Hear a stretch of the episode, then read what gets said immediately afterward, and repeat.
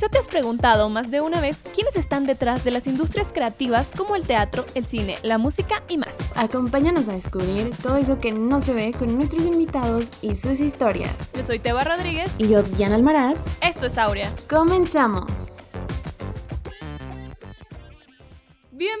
Un episodio más de Aurea y el día de hoy tenemos a una mega invitada porque en este podcast nos gusta tener a mujeres fuertes y chingonas y empoderadas y sobre todo en este medio que está pues más que todo lleno de hombres. Así que el día de hoy traemos a Felicitas Moreno. Ha sido productora en películas, series, incluso contenido para YouTube trabajando con influencers y con los mismos youtubers y ha estado 12 años en el medio. Así que démosle la bienvenida a Felicitas. Hola. Hola, ¿cómo están? Muchísimas gracias por invitarme invitarme.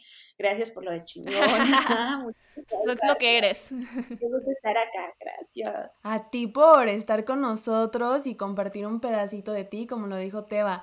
Así, mujeres chingonas que están en el set y que se le están rifando y que se le están partiendo al igual que los hombres y que tienen mucho por contarnos, muchas historias por ahí truculentas, muchos hacksillos por ahí que contarnos. Pero antes de dejarnos ir por el chisme, porque como ustedes sabrán, hay muchas historias que nadie se imagina que suceden dentro del departamento departamento de producción que ustedes pensarían que igual solamente están sentaditos y es la chama más fácil, pues no señores, toda la culpa siempre se le echa al productor y ahorita nos van a contar el por qué siempre todo mundo, todos los departamentos señalan al productor. Una duda que creo que nos pasa a veces, quizá a muchos, que nos estén escuchando es saber la diferencia, si nos puedes contar brevemente, antes de dejarnos ir, como dicen por ahí, como orden tobogán. ¿Cuál es la diferencia entre un productor ejecutivo, un asociado y un productor en línea y demás, como estas diferencias entre este tipo de productores, como para dejarlas claras y ahora sí, continuar con todo lo demás? Todas las escalas de los productores, ¿no? Sí, sí, sí, porque es productor y ya te imaginas lo mismo, pero no es lo mismo. Sí, y aparte hay como muchas diferencias porque hay gente por ejemplo, las personas que se dedican a la televisión en México, al director le llaman productor. Entonces, o sea, es como esta figura de alguien a quien se le ocurrió la idea de la telenovela o del programa de televisión, lo ejecuta, o sea, como que consigue el crew y se consigue un asistente que es más bien la, su productora o productor y él es el que dirige o ella es la que dirige realmente el, el proyecto. Pero en televisión a esa persona se le llama productor, ¿no? Entonces de pronto como que se confunde y me pasa mucho que me dicen, ay, es que tú eres la productora del proyecto, entonces tú decides si es blanco o rojo. Y yo digo, no, o sea, yo no puedo decidir si la pared va a ir blanca o va a ir roja porque yo soy la productora yo no soy la directora, o sea, quien decide eso es pues el creativo, el director, ¿no? Pero es como esta idea en televisión del productor, o sea, el productor en televisión más bien es el director. Eso está interesante. Yo no sabía eso. Luego he visto que, que, los que pasan de tele a cine, hay veces que los conceptos son un poco distintos y mira, eso es un buen punto, amigos. Aquí estamos aprendiendo. Esto es un podcast educativo también. Sí, cambia muchísimo. Cambia muchísimo, o sea, hay muchos conceptos que cambian mucho en televisión y en cine o en publicidad. O sea, publicidad y cine sí, sí van como muy de la mano, pero en televisión sí de pronto cambian los roles y la forma de trabajo. Y bueno, en cine y en publicidad está pues hasta abajo el, el asistente de producción, que pues tal cual es ayudar al coordinador o al productor en línea a hacer todo lo que se tiene que hacer. Ir por los chicles. Para que vean que sí es cierto. no, es lo que no nos gusta hacer, eso lo hace el el asistente de producción, tal cual, pero es súper necesario un asistente de producción porque, por ejemplo, a mí me ha pasado que si no tienes buenos asistentes de producción, estás hundida. Como productora en línea o como coordinadora, o sea, si estás como en el escalón que sigue de asistente de producción, si no tienes un equipo de PAs casi movidos, rifados, inteligentes, que son pilas, y estás muy, muy, muy perdida. O sea, en una producción yo tenía dos asistentes de producción que así pobres, no, no daban uno. De los dos no hacía uno. ¿Por qué? ¿Por qué? Cuéntanos por qué.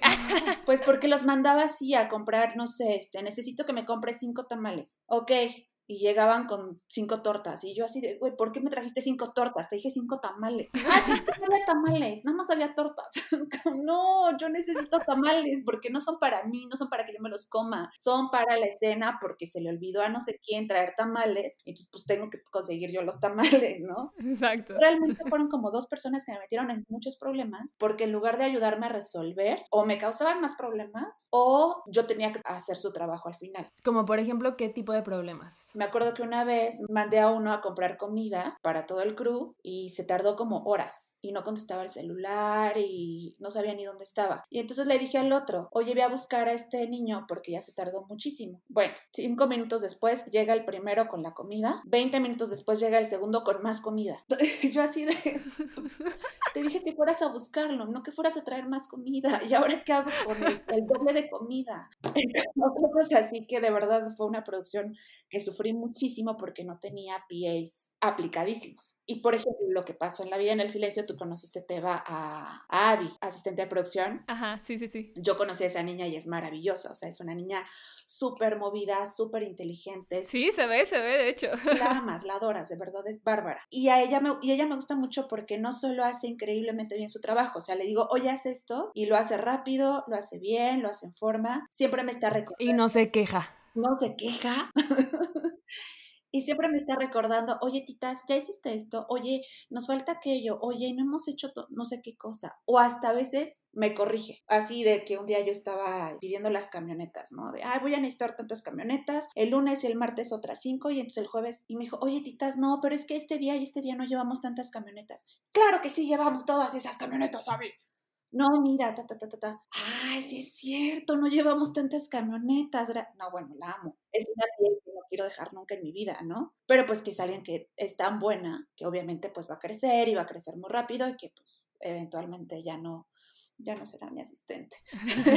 Pero bueno, es muy importante el trabajo del, del, PA, ¿no? O sea, como estar muy pilas y ser muy inteligente. Después tienes el productor en línea, que es el productor que está, pues tal cual, en el campo, o sea, que está ahí en la filmación, que se está moviendo, que está resolviendo los problemas que están sucediendo. Por ejemplo, que si los vecinos están quejando muchísimo, bueno, ese es un poco también el trabajo de, de, de locaciones, pero que los vecinos están quejando muchísimo porque están haciendo ruido, porque el diésel, o porque la planta, o porque tal, ¿no? O que el auto de la actriz chocó y no puede llegar y entonces hay que mandarle otro Uber. O le pusieron una multa al móvil porque le voló unos cables. O porque el driver se estrelló en un árbol basado en hechos 100% reales. Sí pasó, esto es verídico. O sea, y hay problemas muy absurdos que dices porque no lo hagan. Entonces es como el productor en línea, el que está más como en, el, en la grabación y está como tratando de resolver todo lo que está sucediendo ahí, ¿no? Después tienes al coordinador de producción, lo que hace es tal cual coordinar todo, o sea, a qué hora va a llegar la camioneta, por quién va a pasar, por quién pasa primero, cuál es la dirección, cuántas camionetas vas a necesitar, los llamados, se encarga de revisar los llamados y mandarle los llamados a todos y que todos tengan, o sea, si alguien no tiene su es responsabilidad del coordinador de producción. Y pues tal cual, o sea, como tener el orden y el control de todo, o sea, dónde está cada camioneta, dónde fue, el catering a qué hora llega, en dónde se va a colocar, es como, como el departamento que se encarga de gestionar que todo esté ahí en tiempo y forma. Después tienes al gerente de producción. El gerente de producción, digamos que es el jefe de todos. Él es el que decide y es, él, él es el que tiene el control de cuántas personas van a estar en el crew, cuántas horas están trabajando, si se les va a pagar horas extras, cuántas horas extras trabajó cada uno, si hubo problemas como de salud y cuestiones médicas en el set, estarla reportando, bueno, tener como yo, yo ahorita vamos a contar esa historia. estar como reportando eso y pues tener como el control, por ejemplo, del equipo, de eh, locaciones, o sea, como que también cuida un poco el presupuesto. Por ejemplo, mm, si el staff quiere tres móviles y quiere chingo de luces y demás, también se encarga un poco de revisar si es realmente es necesario todo ese equipo, si realmente se necesita, cuántos días se va a necesitar este, llevar follow focus o no, ese tipo de cosas, ¿no? Y tienes el productor ejecutivo, que es el productor que está como poniendo la lana. El proyecto es de él, que logró venderlo, que logró conseguir el dinero y que pues es el del barro. Entonces, no tiene como decisión tal cual creativa, porque eso se supone que es el director, pero sí puede decidir así de, no quiero esta actriz, no me importa, hazle como quieras, ella no. O este fotógrafo no, no me gusta, no me cae bien, o no sé, ¿sabes? Entonces, el productor ejecutivo es como un poco el que, el que tiene la lana y es el que está cuidando el dinero, ¿no? O sea, está cuidando que no haya gastos innecesarios, que el dinero rinda, ¿no? Ese es un poco como el, la cuestión con el productor ejecutivo y tienes a otros productores ya como más arriba que son los que se encargan de vender el proyecto, de hablar con distribuidoras, o sea, de ya mover la película, de colocarla en festivales, colocarla en plataformas, checar cuestiones como de que si el DVD, que si se va a distribuir por qué medio y este tipo de cosas, ¿no? A veces pues un productor puede ser como estar en todas estas escalas, ¿no? O sea, puede ser como, por ejemplo, en este caso de la película puede ser que el productor pues es el productor ejecutivo y también está arriba diciendo esta película se va a mover aquí, hablando con otras personas para la distribución de su película y para como las cuestiones de regalías y ver toda la cuestión de los pagos y así. Creo que era muy prudente que nos aclarara esa duda y creo que por aquí empieza a surgir un poco el chisme, porque hablando de todo lo que tenía que ver con cuestiones médicas, por ahí un pajarito me contó que a Teba le sucedió algo mientras ustedes estaban en rodaje y quién se hizo responsable de eso nos gustaría saber y qué fue lo que le pasó a Teba que por poco se queda con ojos de sapo. Ay, sí, qué feo, Teba. Estuvo horrible. A ver, les cuento aquí la parte, la parte de mi experiencia, mi horrible experiencia. Era llamado a las, ¿qué? 5 o 6 de la mañana, no recuerdo. Pues como siempre, ¿no? En la mañana y era una locación en el centro. A ver, para los que conocen el centro de la Ciudad de México, pues sí, muy bonito y todo, pero hay zonas en las que, pues la verdad no está tan limpio. Y no era la parte bonita del centro. No era la parte bonita y, y, no era la parte limpia tampoco, que dices, bueno, ok, estábamos filmando, que era un hotel o un motel o qué era? Sí, era un hotel. Era un hotel, pero estaba terrible porque yo recuerdo que dije, es que quiero ir al baño. Y todos así de, te recomiendo que no vayas a ir. si quieres ir, vete a tres cuadras de aquí, no sé qué. Y ahí va, te va. Y yo, ok, no hay problema, les hice caso. Estábamos filmando todo bien y de repente me empieza a dar así como no sé, una comezón en el ojo y me lo empiezo a rascar así. Y digo, ok, está raro, pero no pasa nada, no pasa nada. Teníamos ese día un company move y recuerdo que del centro no íbamos a otra locación que no sé si quedaba en la Juárez, no recuerdo dónde quedaba. El caso fue que yo andaba pique, me pique el ojo en la van y entonces así como bien dormidos y yo, ¿qué me está pasando? Porque ya me están saliendo cosas del ojo así, ya sentía como puso, una cosa asquerosa. Literal llegué eh, y teníamos que grabar. Sí, sí, sí, producción, ayúdenme. Sin un ojo te va con su ojo en la mano. Y llegué y nada más me dicen, te va, creo que sí estás mal. Y yo, sí, ¿verdad? Es que está como súper raro. Y yo así muriéndome. Fui con el, con el médico del set y me dijo, toma, échate estas gotitas que no sé qué, pero creo que sí es mejor que te vayas. Y ya nada más le digo a Mario, el fotógrafo, oye, creo que sí es prudente porque los voy a contagiar a todos aquí. Y el caso fue que ese mismo día me fui así al hospital más cercano y la doctora literal me dice, tienes una conjuntivitis hemorraica severa. Y yo, what the fuck? Y me dijo, y no solo en este ojo, sino que ya te está pasando al otro y en cualquier momento se te cierran. Y yo, no, ¿qué está pasando? Así, me voy a quedar ciega. Sí, sí, sí. Yo recuerdo que Teba me mandó una foto y le dije, ¿cómo va todo? Y así me mandó una foto y los ojos de que de sapo, así, unas rayitas que le veía. Y yo, ¿qué te pasó? no, tengo conjuntivitis por estar en una locación. Y yo no puedo creer eso, cero.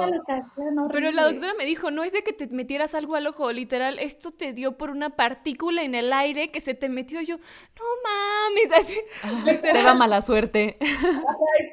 Suerte. Para los que no saben, o sea, esto era centro de la Ciudad de México, yo vivo en Toluca. Entonces, imagínense yo en carretera, manejando ya con los ojos prácticamente cerrados, estaba que me moría. Y yo así de, por favor, Dios, déjame llegar bien a mi casa. Hasta que llegué y la neta, producción se hizo cargo de, de pues, mis gastos médicos, de la consulta, de los medicamentos. Y siento que eso a mí nunca me había pasado porque yo me enfermaba y las demás producciones en las que estuve, la neta, es como de, ah, pues qué mal, güey, que te enfermaste. O sea, pues ahí cuando te mejores, ¿no? Y aquí sí fue como, felicitas, me dijo, pásame tu receta y, lo que gastaste en la consulta y no sé qué. Y pues sí me lo cubrieron todo. Eso se me hizo muy chido, la neta, pues porque al final sí me enfermé en set, ¿no? Por una locación horrible. Sí, tal cual. Y aparte que se hayan preocupado por ti, digo, como productores o como equipo que se preocupen por el crew, siempre habla muy bien de una producción, de una buena producción. Sí. Y aparte sí me escribían para saber cómo estaba, porque falté una semana, porque evidentemente no podía ir porque era súper contagioso. O sea, y ahora imagínate que yo a los actores le pegue eso, no, pues me demandan o quién sabe. A Mario. sí, sí, a Mario. Esa semana me estuvieron escribiendo a ver cómo estaba y cuando te recuperes aquí te esperamos, así. Entonces, Muy chido, muchas gracias. Sí, de hecho también Buffy estaba con la onda del ojo, o sea, también estuvo como varios días. Es que fueron varios. me pica el ojo, me pica el ojo, me pica el ojo. Y también estábamos como de, uy, se va a ir, no se va a ir, se va, no se va. Y pues ya sabes, el doctor en set, pues poniéndole gotitas y atendiéndolo, pero también andaba ahí como que. De hecho, yo un día también estuve con el ojo, con mucha comezón y ¿En con, serio? Ajá, con lagañas y así. Y yo así de, uh, me va a pasar lo mismo que a Teo. No, porque cuando regresé sí me dijeron, es que Teba es el foco infeccioso, aléjense. y yo así de, no fui yo. Y ya, así me traían de bajada todo el resto del rodaje. eso sí no te salvas. sí, no, eso no. Y como estas cosas seguro pasan un chorro, entonces queremos saber que Felicitas nos cuente el porqué de estos memes en donde siempre le echan la culpa al productor. ¿Por qué crees que sucede esto? O sea, ¿qué es? ¿Por, ¿por qué tú mientras te estás jalando la greña y nadie te está viendo, todos los demás departamentos están en lo suyo. Cuéntanos por favor un poco más sobre eso. Pues es algo que yo todavía no entiendo por qué sucede, pero pasa. Si algo sale mal, es culpa del productor. O sea, si no se grabó bien, no se grabó bien, es culpa del productor. Si la cámara no está grabando, era culpa, es culpa del productor. Si el actor dijo más líneas, es culpa del productor. ¿Por qué me echan la culpa? lo que sea, es culpa del productor, porque no tengo idea. Este, o sea, la cosa es que como el productor pues se encarga de que todo esté ahí en tiempo y en forma y se encarga de tal cual a cada persona y a cada departamento darles las herramientas que necesitan para hacer su chamba. Muchas veces creo que pasa que la misma gente del crew no se hace responsable de sus propias acciones, ¿no? Entonces, si se les olvida a las chicas de vestuario el overall que iba en esa escena, ¡Producción! y Dianita que fue vestuario así escondiéndose. Y yo así. también a veces producción falla, porque son demasiadas cosas las que tienes que hacer, demasiadas cosas las que tienes que resolver. Y a veces si no tienes un buen equipo o no tienes equipo suficiente, o sea, puedes tener como a una asistente de producción súper buena, pero solo son dos personas, ¿no? O son tres, o, o sea, son como un crew muy chiquitito de producción, pues de pronto tantas cosas que hay que resolver y tantas cosas que hay que hacer que se te va algo, ¿no? Y y se te olvidó decirle que la camioneta no iba a pasar, se te fue, ¿por qué? Porque tienes como otras 80 cosas encima que hacer, porque estás haciendo la chamba de dos o tres personas, ¿no? También pasa mucho eso, ¿no? Que también producción pues se equivoca, o sea, tampoco somos así como, ah, los que siempre hacemos todo bien, pues no, no, a veces nos van cosas y es como, ¡Ah! se me olvidó, ¿y ahora qué hago? ¿no? Como que hay cosas se te han olvidado, que de repente digas, ¡ay, en la torre! Me van a regañar todos, pero pues una disculpa, se me olvidó. Pues mira, no se me olvidó, pero más bien fue que no me hice caso. Y tenía una locación, estábamos en este, una bodega para grabar unas tomas con un coche, ya sabes, típico la bodega, padrísima, no sé qué. Entonces conseguí una, pero esta bodega es estacionamiento. Entonces yo le dije al dueño del estacionamiento, oye, necesito que en esta área no me estaciones ningún coche porque mañana yo llego temprano y pues esta área yo ya te la reservé, ya te la pagué, necesito que esté vacía. Ah, sí, no te preocupes, este, ahorita van a venir los dueños de todos estos carros y se los van a llevar y mañana va a estar vacía. Seguro. Sí, sí, sí, tú tranquila, porque era este un estacionamiento que también es pensión. Entonces mucha gente dejaba su coche y se llevaba sus llaves. No es como que le dejaba las llaves a los, a los encargados. Yo sabía que tenía que quedarme en el estacionamiento toda la noche para asegurarme de que no estacionara ningún carro ahí o al menos quedarme, o sea, no sí toda la noche, o sea, de, no se estacionen aquí. Entonces yo sabía que tenía que ir a las 10 de la noche para asegurarme que no hubiera ningún carro, quedarme ahí hasta la 1, 2 de la mañana y regresar a las 5, 6 de la mañana que era mi llamada, ¿sabes? Yo sabía que tenía que hacer eso. Mi corazón. Ahí viene, ahí viene, ahí viene lo que pasó. No lo hice, dije, ay no, pues yo ya le dije a este güey, ya le pagué, ya le dije al encargado, ya les dije 800 veces, ya les mandé correo, paloma mensajera, todo. No, no voy a ir. No fui. Al otro día llego, llego con así, mi móvil, mi planta, el carro en la grúa, todo el crew de producción. ¿Y qué creen? De carros ahí. No. Y yo, me quitan estos carros, por favor. Ay, no, no puedo quitarlos. ¿Por? Pues es que los dueños se llevaron las llaves. No les puedes mover. Y hazle como quieras y no les puedes mover. Y yo así de, ¿de ahora qué hago? O sea, obviamente todo el grupo me quería matar, el director me quería matar, todo el mundo me quería matar. Y así yo nada más me fui a una esquina a casi, casi llorar. A echar la lloradita al set. Casi llorar, nunca he llorado el set todavía. Altamente recomendado. Este, qué voy a hacer. Y pues ya, o sea, al final tuve que en ese momento buscarme otra locación en chinga, buscarme otra bodega, que pues obviamente implicó gastos de producción, o sea, se resolvió, pero empezamos a filmar más tarde y entonces a la gente se le tuvo que pagar horas extras, la segunda bodega me salió más cara, o sea, el presupuesto me fui para arriba y me llevé un cague de mi jefe porque me gasté más lana y un cague de todo, el mundo. Ahora sí, fue culpa de producción. Pensé lo mismo. fue culpa de producción, sí. Literal te imaginé como el meme de Belinda así con la manzana. sí. Y te juro que sí lo quería hacer. ya no sabía dónde meterme. Horrible, horrible. Es que Diana y yo siempre hablamos de lo de echarnos una lloradita en set porque nos ha pasado mucho. Sí, sí, sí, normalicen llorar en set. Así de normalícenlo.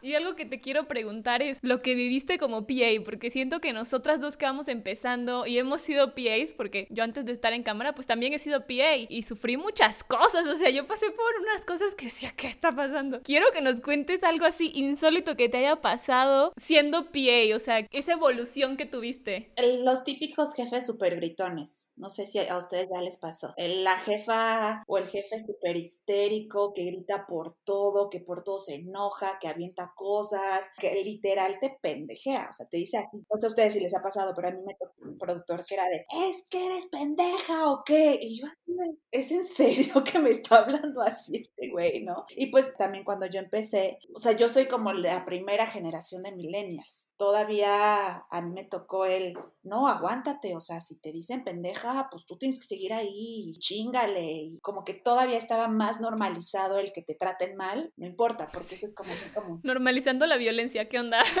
Ajá, sí, sí, sí, o sea, la justo la violencia en, en set era súper normal, ¿no? Ahora ya, ya le bajan, pero antes no, o sea, sí te traían así, te pendejeaban y no les importaba, entonces sí me pasó como tener una jefa así como muy, muy loca. Y aparte era de trabaja día y noche, no duermas, no comas, no, como, o sea, sí está bien que pues hay que echarle ganas, pero pues también danme chance de, de comer. De comer o de dormir o de ver a mi familia, o sea, por favor.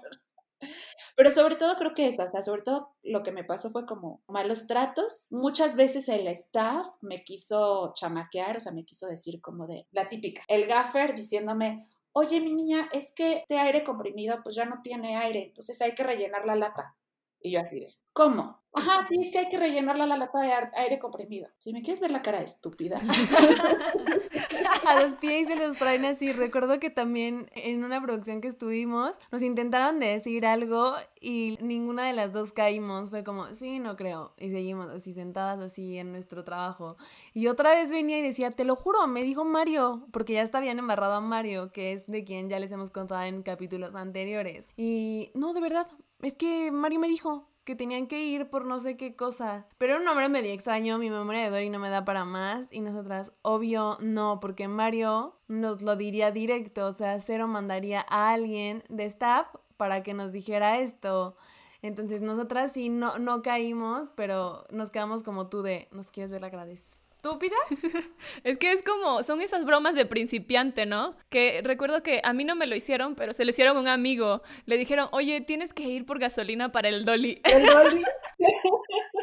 y ahí va, o sea, buscar gasolina para el dolly. Recuerdo que a mí me dijeron, oye, es que tienes que decirle a no sé quién que se traiga una pizarra de luna. Y yo no me crean tan tonta, ¿eh? No me crean tan tonta porque sé que no hay pizarra de luna. Sí, sí, les encanta, les encanta. Y es divertido, o sea, cuando lo vives es como de, ay, pinches manchados, sí. para ver. Pero cuando ya estás arriba y lo ves, es muy divertido ver a, una persona súper angustiada buscando gasolina para el dices, hmm, ahora me toca a mí decir estas bromas. Sí, sí, Eso es como algo que por lo que tienes que pasar y ya cuando ves que alguien más principiante dice, ah, ok, ahorita voy por la gasolina y tú dices, ay, pobrecito, ¿no? ¿Por qué? Así me vi. Ajá, sí, justo así me vi. Y pasa muchísimo eso, que te quieren como hacer quedar mal, ¿no? Entonces de pronto hay que, hay que ser truchas, ¿no? Para saber cuándo quieren chamaquear y cuándo no, cuando sí es de neta. Porque de pronto tienen unas cosas bien raras, por ejemplo, el burro. Ya, ah, pues ve por el burro, honesto que un burro. Entonces, ¿cómo? Pero no hay ningún burro en escena. No están permitidos los animales. Tenemos coches, tenemos camionetas. ¿Por qué quieres un burro? Un burro para Pero no, o sea, para el staff el burro es, es la escalera. Para ellos, o la chuleta, ¿no? O sea, ah, pues tráeme una chuleta. ¿Una qué? ¿Tienes hambre? ¿Todavía no es el corte a comer?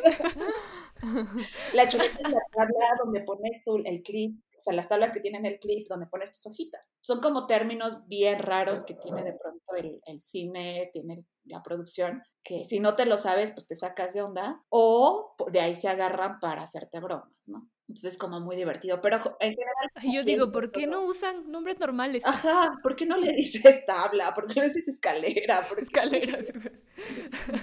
y entonces justo como tienen ese tipo de nombres, cuando te mandan por algo así que no conoces, dices, pues ha de ser cierto, ¿no? Ajá. E, es, es broma real. Ajá, o sea, tú tienes que ir, oye, la neta me mandaron por esto, pero no sé si si es real, ayúdame. Eso nos pasó a Teba y a mí cuando nos dijeron eso, las dos así, por fortuna estábamos juntas.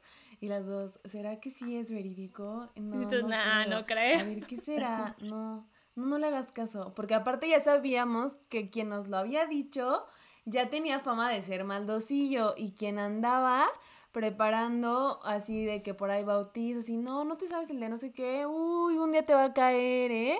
Y no sé qué, y cuando menos te lo esperes y tú ya como PA y así, de que para todos lados decían, no me vayan a hacer algo, no me vayan a encerrar, no me vayan a mandar por algo que yo no sé y ahí vaya yo a caer y qué vergüenza. Ya sé, de hecho en, en esta producción hubo una niña que terminó llorando angustiadísima por la cuestión de la novatada.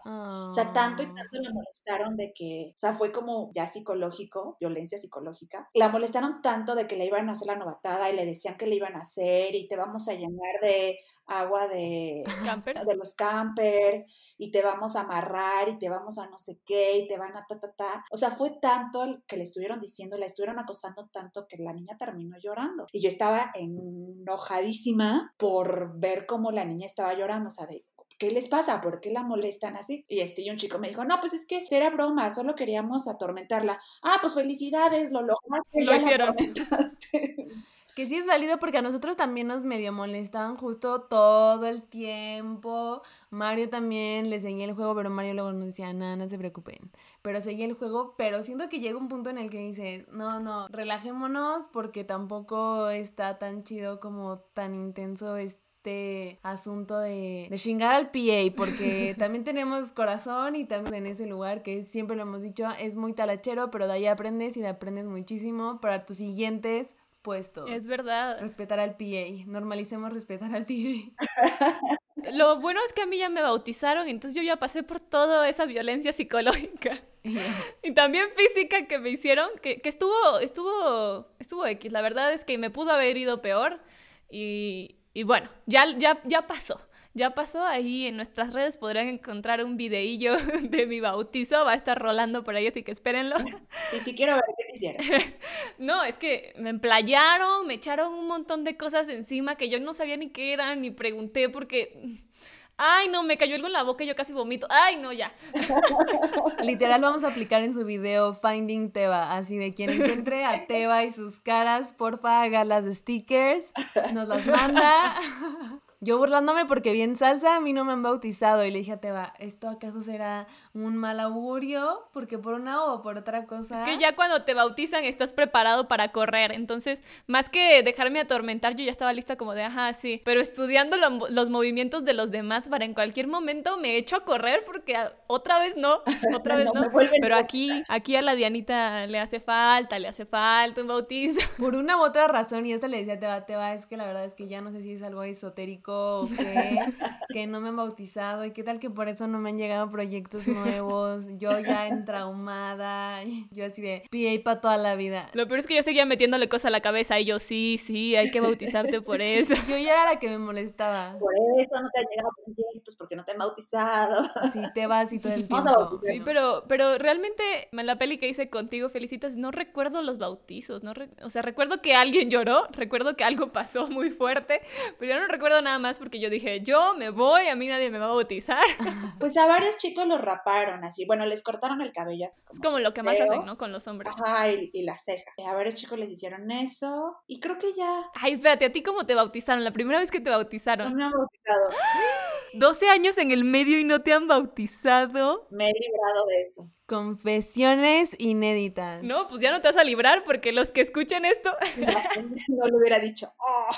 ¿y ¿cómo haces para fingir? O sea, siempre te piden evidencia. Exacto, tantos años y que no haya alguien. Es que, ¿sabes? Como que siempre estado muy en puestos, o sea, siempre he estado en producción, pero como que siempre ando tan ocupada y a lo mejor soy como tan malhumorada o no sé, que, hay como cierto respeto del crew hacia mí, entonces como que no, nos llevamos muy bien y cotorreamos y jajaja y todo, pero hay como que cierto respeto en el que no, como que no se dan ese chance de, de ir más allá y de aventarme la broma. Confesiones fuertes. Oye, ¿y, yo, ¿y qué otra cosa te ha tocado lidiar? O sea, que ya has estado en varias producciones, que de comerciales, que de miniseries, que de esto, que de aquello.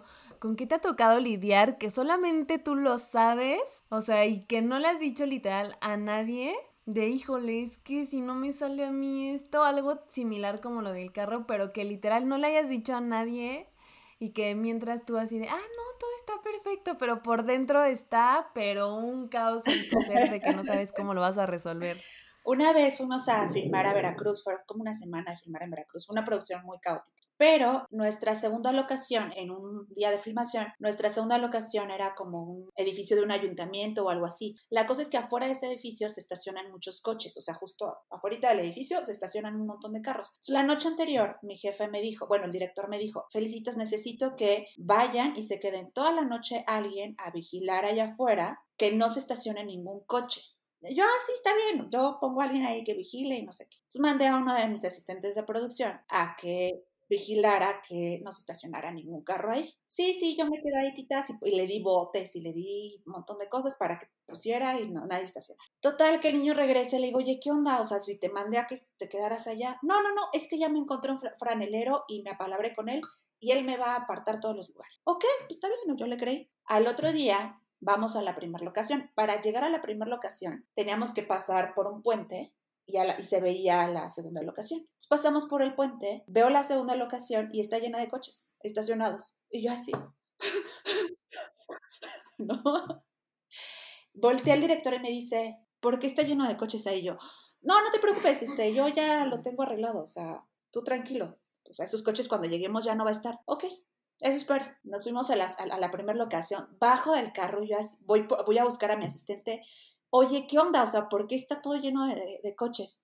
No, pues es que yo le dije al franelero, pues ve y habla con el franelero y que me quite ahorita todos sus carros. Entonces ya fue, pues total que no había ningún franelero, no existía ese frane- franelero, no sé de dónde lo sacó, si se lo sacó de su imaginación, o fue un vaguito por ahí, un homeless que se lo chamaqueó en la noche, pero no había franelero. Yo estaba así de que me reventaba, pues puse a todos los, los chicos que tenía de asistentes de producción y yo también a buscarle cómo quitar esos coches. Al final logramos que los de tránsito nos ayudaran a quitar, a retirar esos coches. Y el director así de, ah, mira, ya está vacío. Yo, sí, sí, yo te dije. O sea, pero mientras estábamos en la primera locación, yo estaba en llamas, me quería llevarla todas, así me quería morir. Esa fue una de varias.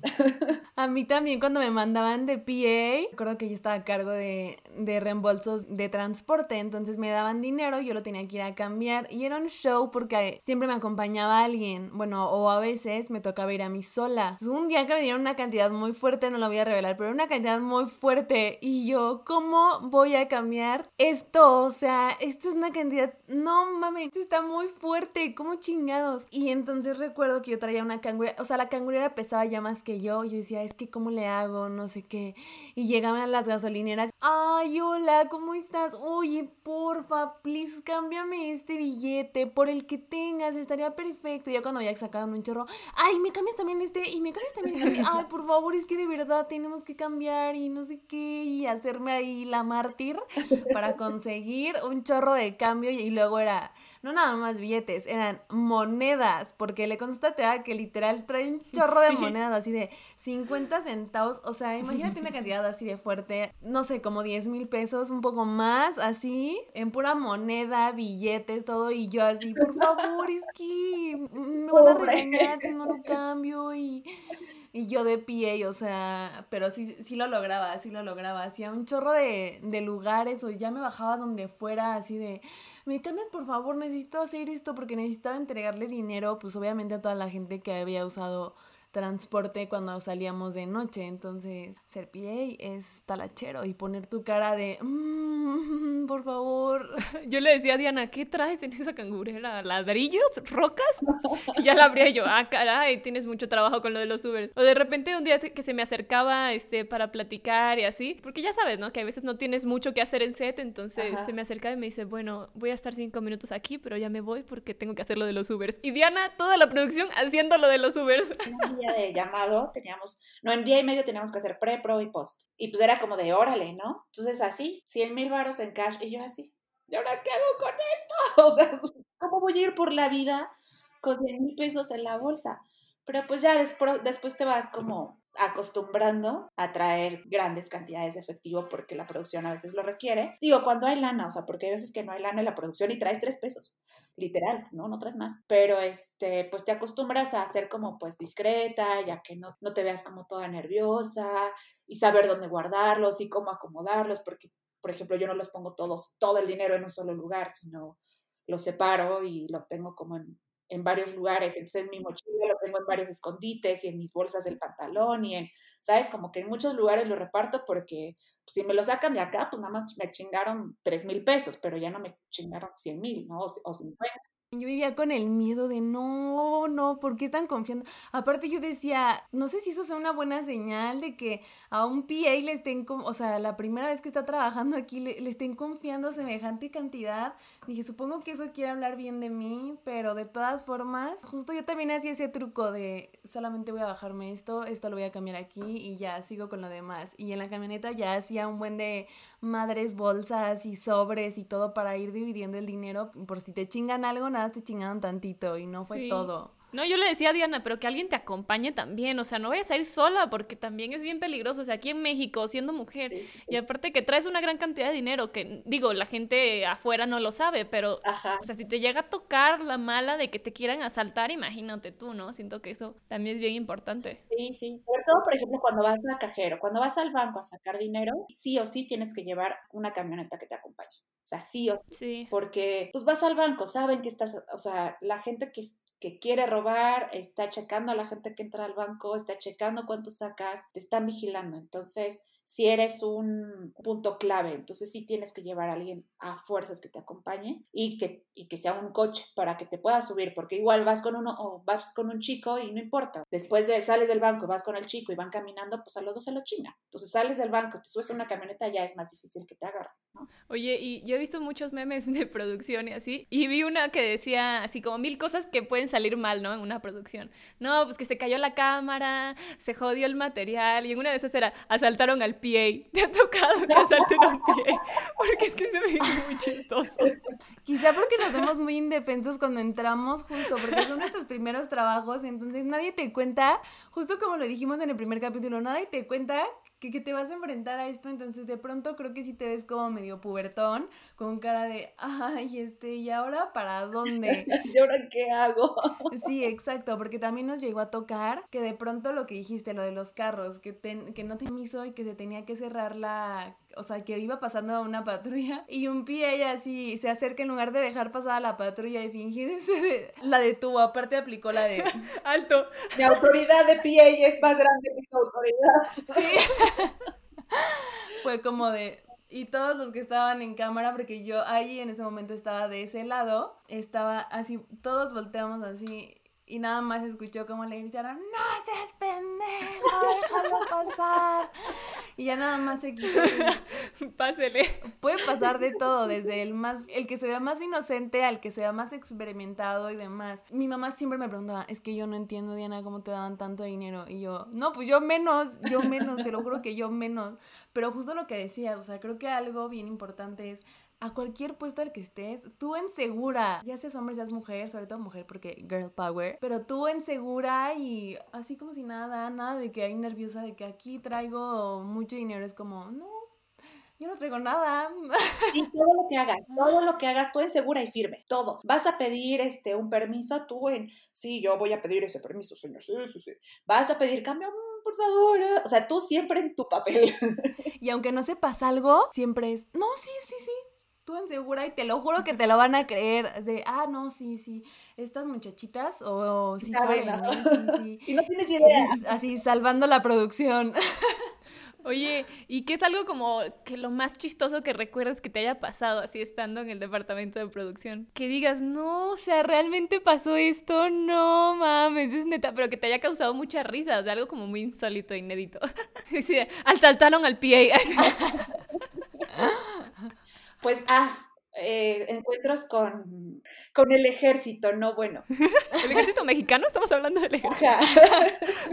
pues vamos a filmar unas, unas cápsulas a Tuxpan, creo. No me acuerdo, a Veracruz. La cosa es que era un crew muy chiquito, éramos como cinco personas, eran dos realizadores, tres. Éramos siete personas y yo era la única mujer. Yo iba de productora, llevaba este, realizadores, un dronero, y asistentes, ¿no? De producción y no, no llevaba asistentes de producción, llevaba asistentes de cámara. Pues total que estábamos filmando, este, el dronero saca el dron, hace la toma, súper bonita, súper padre, sí, todo cool, no sé qué.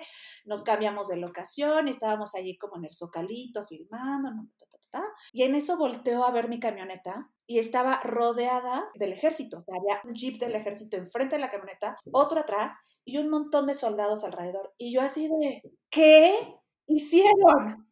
¿Qué pasó? ¿Por qué están estos? O sea, ¿qué? Y aparte mis compañeros al lado de los, este, de los soldados, así, señalándome. Y yo así de, ¿es real? Producción. Pues gracias. Por, soy la única niña. Entonces ya llego, yo insegura, ¿no? Sí, este, díganme qué pasó, qué se les ofrece, ¿todo bien? Señores autoridad. Ustedes la encargada, sí, yo soy la... No, es que con el dron ustedes grabaron, nos empezaron a reclamar que el dron se metió a un área del ejército, o sea, se metió como a grabar una zona del ejército que pues obviamente no tiene que estar grabando y el dron no tiene por qué estar ahí. Y entonces que grabaron esta zona y que está prohibida. ¿Son estas como zonas federales? Se les llama, ¿no? Algo así, ¿no? Sí, sí, una zona federal. Y entonces, ¿qué por qué estábamos ahí? ¿Qué quiénes éramos? ¿Quién nos había mandado? ¿Quiénes no sé qué? O sea, preguntándonos todo. Yo así de, se lo juro, mi gato se llama Choco, mi, gato, mi gata vainilla. o sea, yo dándole todos los datos de mi vida. Venimos de tal empresa, mi jefe es no sé quién, aquí está el teléfono, y yo hablando por teléfono a todos lados, así de, ayúdenme, ¿no? O sea, ayúdenme a hablar con estos señores y decirles que, pues que no somos espías de ningún tipo, ¿no? no puede que quieran que sea espía, pero no soy espía. Pues ya total nos este, les dijimos que habíamos borrado, les enseñamos así, ya, pues aquí está el material, miren cómo lo estoy borrando, ah, guiño, guiño, obviamente tenemos su respaldo, Te, espero que no escuchen este podcast. y ya se fueron. Total que nosotros nos seguimos a la siguiente locación a, a, grabar y de repente vemos que un coche nos está siguiendo. Y yo así de, ¿por qué nos está siguiendo ese coche? Bueno, casualidad, ¿no? Ok, ya nos estacionamos en la playa, fuimos a hacer nuestras tomas de playa, no sé qué, de repente este mismo coche, o sea, lo perdimos, ¿no? Se fue. De repente llega y pregunta por mí, o sea, va con el del camionero, oiga, disculpe, ¿felicitas Moreno? Y yo así de, ¿por qué una persona vestida de civil con un coche normal, o sea, era un coche azul, marino? Esto está más de miedo que de chiste. Me estoy espantando. Ven a preguntar por mí, o sea, ¿quién es? ¿Qué me metí? O sea, ¿qué estamos grabando? No. Y agarré a micro, ¿saben qué, chicos? Vámonos, ya. Y le dije al driver, güey, sácame de aquí, por favor ya, vámonos. Pues ya nos salimos corriendo de ahí del estado, del estado en el que estábamos. Y pues ya, sí fue más de miedo, ¿verdad? Me da risa.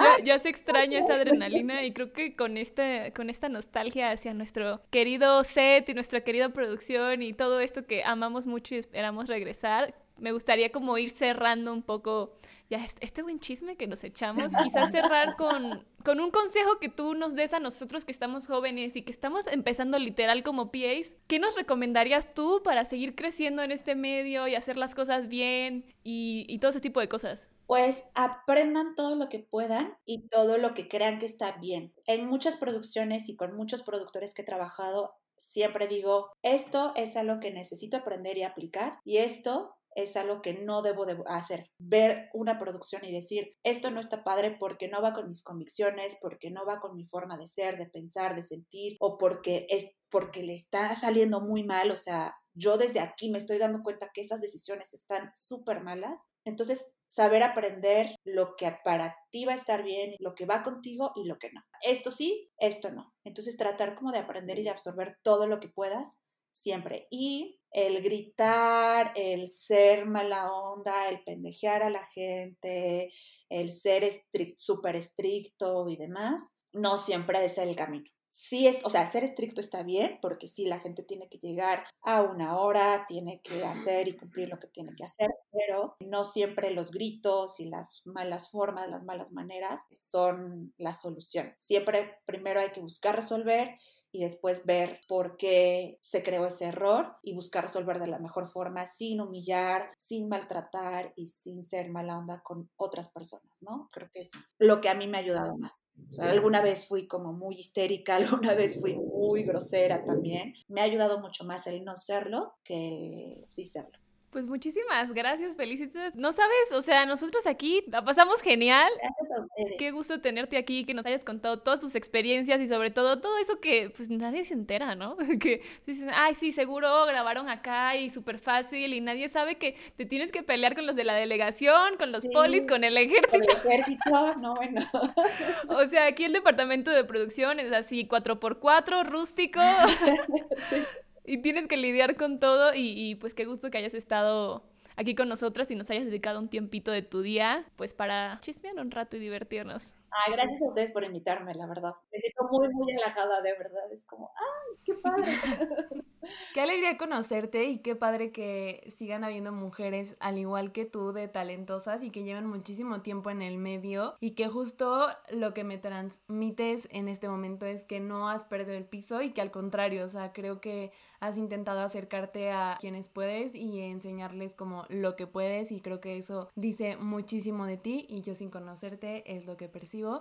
Qué alegría conocerte, qué alegría tenerte por acá, así que pues bueno, ya, ya te estaremos enseñando tu episodio y esperemos que lo hayan disfrutado absolutamente todos al igual que nosotros y que se hayan reído y sobre todo que hayan notado la pasión que tenemos las tres justo al hacer estas cosas, cada una en diferentes quizá áreas, una producción, otras que entre producción, entre que yo no sé para dónde voy, pero entre qué te va en cámara, pero literal que compartimos la misma pasión por esto y pues nada, síganos en nuestras redes sociales. Les vamos a dejar por allá también donde encontrar a Felicitas para que también sigan checando sus proyectos, la sigan en redes y demás. En redes estamos como Aurea Podcast en Instagram y Facebook, donde sea que nos estén escuchando. Muchísimas gracias. Si nos están escuchando desde Apple Podcast, porfa, porfa, porfa, nos ayudaría muchísimo dejándonos una evaluación, lo que ustedes quieran, un comentario o en YouTube, donde quieran. Y gracias, Felicita. Gracias a ustedes. Y ese ha sido el episodio del día de hoy. Ojalá les haya gustado, como dice Diana, y nos escuchamos el próximo lunes. Bye.